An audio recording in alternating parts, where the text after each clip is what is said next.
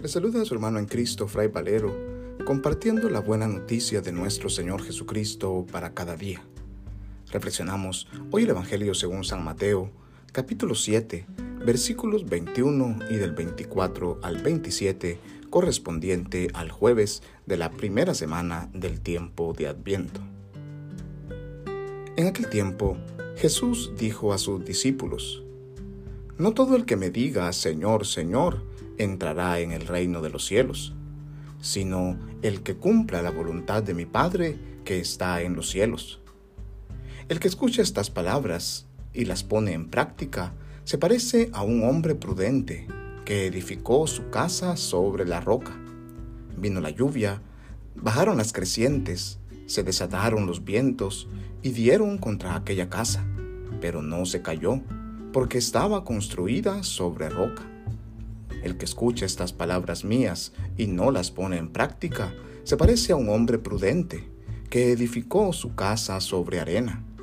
Vino la lluvia, bajaron las crecientes, se desataron los vientos, dieron contra aquella casa y la arrasaron completamente. Palabra del Señor, gloria a ti Señor Jesús. La palabra de Dios para este día nos cuestiona cómo nosotros nos dirigimos hacia Dios, cómo es que nosotros oramos y si esta oración que nosotros realizamos está produciendo frutos en favor de los demás. Hoy Jesús se dirige a sus discípulos y les cuestiona que no solo basta con decir Señor, Señor, o, alabarle y bendecirle con nuestras palabras, sino que esa oración y esa alabanza debe movernos hacia la acción. Y de ahí Él les cuestiona también y nos cuestiona a nosotros sobre qué base hemos edificado nuestra fe, sobre qué base estamos edificando nuestra vida.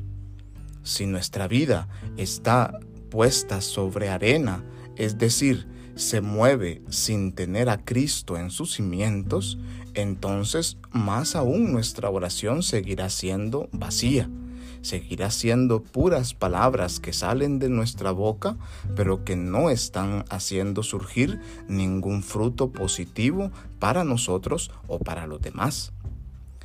Pero si nuestra vida está siendo edificada sobre la roca firme que es Cristo, podrá venir cualquier tribulación, podremos enfrentar cualquier dificultad, podremos vivir sea lo que sea en nuestra vida y en nuestro entorno, que nuestra fe no decaerá, ya que nuestra oración, las palabras que salgan de nuestra boca, vendrán desde el corazón, porque serán palabras que confíen realmente en la firmeza de que Cristo siempre está a nuestro lado y que con Él nada nos faltará.